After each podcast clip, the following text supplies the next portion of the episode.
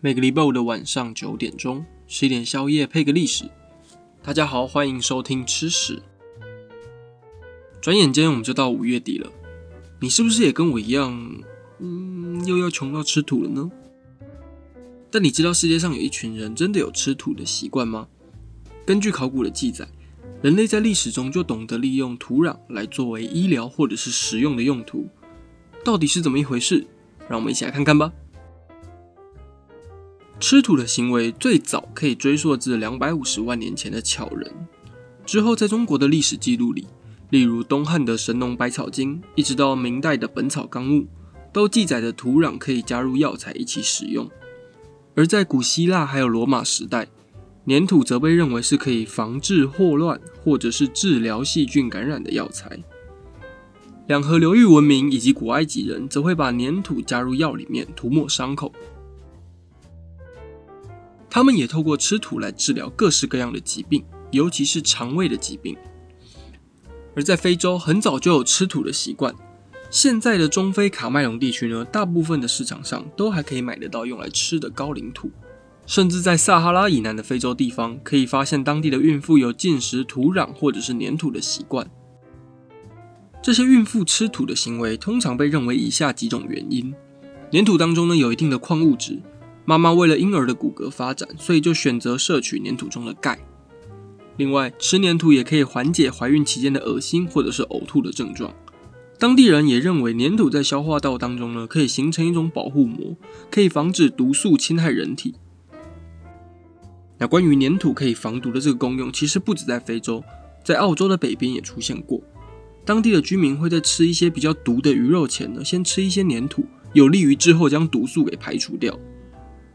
呃，可是，一开始不要吃那些鱼不就好了吗？除了缓解症状的原因之外呢，在海地，人们会将粘土加入一些盐或者是沙拉油，制作成一种类似松饼的食物，当做点心。当地人称为泥饼，做成棒状的泥棒或是泥条，也是小孩或者是妇女们喜欢的一种零食。虽然这些泥土做成的食物一开始是被当做某一种点心，可是近年来因为饥荒的问题越来越严重。这些粘土做的食物就渐渐变成了人们的正餐。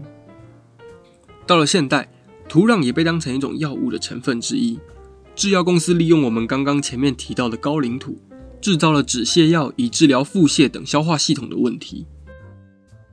虽然最后化学的合成物呢取代了高岭土的成分，但现今还是有很多的商品的原料含有土壤，像是前一阵子很火热的黑色面膜。其实大部分呢，就是在面膜里面加入一些火山泥的成分，让面膜有养颜美容或者是皮肤水嫩的效果。关于吃土，其实还有一个小故事。英国的团队呢，在研究人体吸收药物的实验时，意外的发现土壤跟脂肪的结合有助于减肥，所以他们就拿小白鼠来做实验。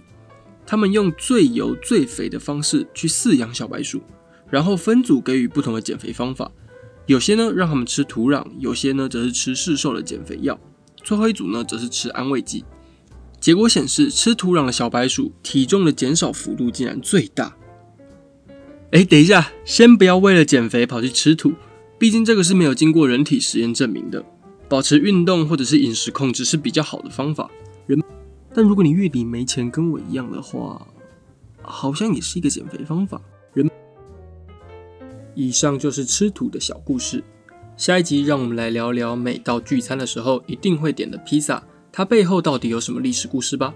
如果你喜欢吃屎的话，欢迎追踪吃屎的 IG、Spotify、Sounds On、Apple Podcast 还有 Google Podcast。欢迎留言分享心得。那我们就下次见喽，拜了。